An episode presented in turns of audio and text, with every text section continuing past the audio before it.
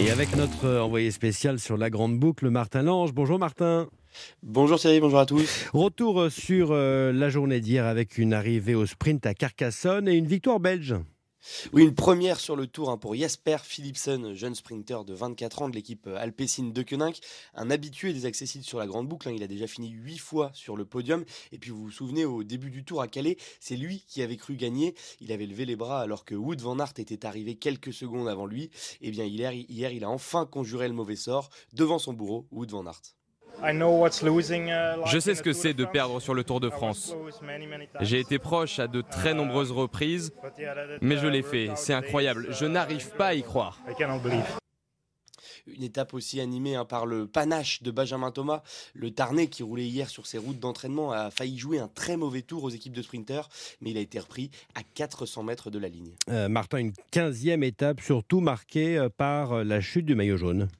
Oui, euh, Jonas Vingegaard qui s'est accroché avec un de ses coéquipiers à plus de 50 km de l'arrivée. Rien de bien grave visiblement puisque le Danois est revenu et qu'il a terminé dans le peloton. Mais il avait la tête des mauvais jours à l'arrivée comme son coéquipier Wood van Aert. Trop de malchance et ouais, euh, jour de maître. C'est pas bon. J'espère qu'il euh, est, il est pas trop, trop mal après son chute. Ça c'est important je crois mais on a vraiment besoin les jours de repos, ça c'est sûr. La journée de repos hein, qui ne pourra pas grand-chose pour son équipe, la Jumbo-Visma décimée hier. Ça a commencé avec Primoz Roglic non partant, puis ça a continué avec la chute de Steven Kruijswijk, le néerlandais obligé d'abandonner deux équipiers en moins donc pour le maillot jaune et pas des moindres puisque ce sont ses principaux lieutenants en montagne. Alors est-ce que ça va changer quelque chose pour Vingegaard? La réponse de Christophe Laporte, un des rescapés de l'équipe. forcément un petit peu, euh, on perd euh, deux gros éléments en montagne.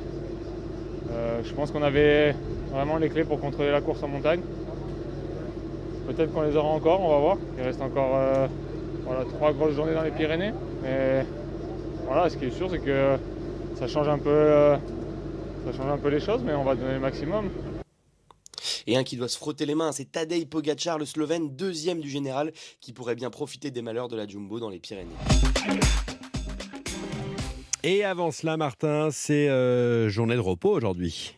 Oui, avant d'attaquer la dernière ligne droite et un triptyque pyrénéen particulièrement difficile, c'est relâche aujourd'hui dans la chaleur de Carcassonne. Au programme des coureurs, hein, quelques tours de roue, des soins, mais surtout les désormais traditionnels tests Covid. Le virus hein, continue de rôder dans le peloton. Deux vainqueurs d'étape sur cette édition ont dû renoncer hier, l'Australien Simon Clark et le Danois Magnus Kort Nielsen. Et donc hier, hein, dès l'arrivée, tout le monde est allé, est allé se faire explorer les narines, notamment le Suisse Sylvain Dillier. You need to go for a COVID test. Blanqui, where is the test? Ok. Le Suisse hein, qui a fini par trouver euh, la pièce où on faisait les tests. Pas de résultat pour le moment. Il devrait être communiqué par les organisateurs dans la journée. Merci euh, Martin. Bon courage hein, à vous avec cette chaleur. On vous retrouve ici demain 8h34 et ce soir 19h40. Rendez-vous pour le Club Tour autour d'Axel May et de Richard Virenque.